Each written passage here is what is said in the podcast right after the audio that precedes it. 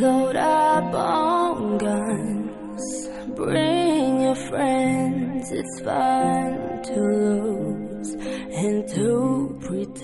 Luca Turing es un biofísico nacido en el Líbano y es el principal defensor de una teoría que asegura que lo que realmente confiere a una molécula su aroma, lo que hace que podamos olerla e identificar su olor, es la frecuencia con la que vibran sus partículas.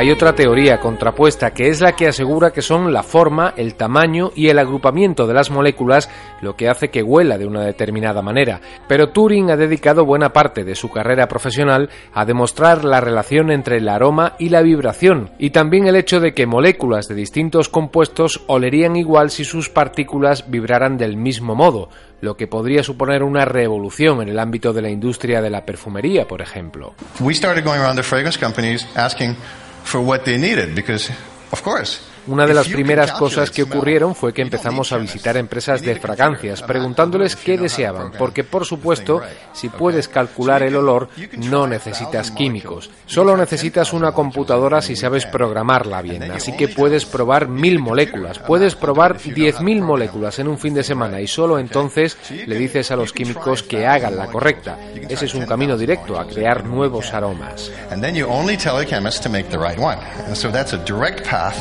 to making new odorants.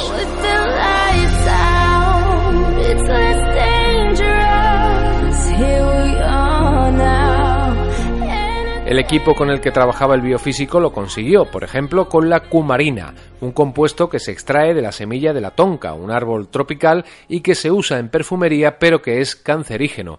Sintetizaron un nuevo compuesto, al que llamaron tonquene, que huele del mismo modo y que ha ido sustituyendo paulatinamente a la cumarina. Cuando eres un científico vendes ideas constantemente. Las personas se But resisten when a you las put nuevas a- ideas y con 10 razón. ¿Por qué deberían ser table aceptadas? in front of Pero cuando pones un and vial de rightly 10 so, gramos en una mesa frente a perfumistas y huele a cumarina y no es cumarina y lo has 10 hallado en tres semanas, eso enfoca las mentes de todos maravillosamente. This focuses everybody's mind wonderfully. And hello, hello, hello, hello, hello, hello. Y todo haciendo bailar a los electrones para que vibren, para que huelan, aunque claro, es solo una teoría. Oh,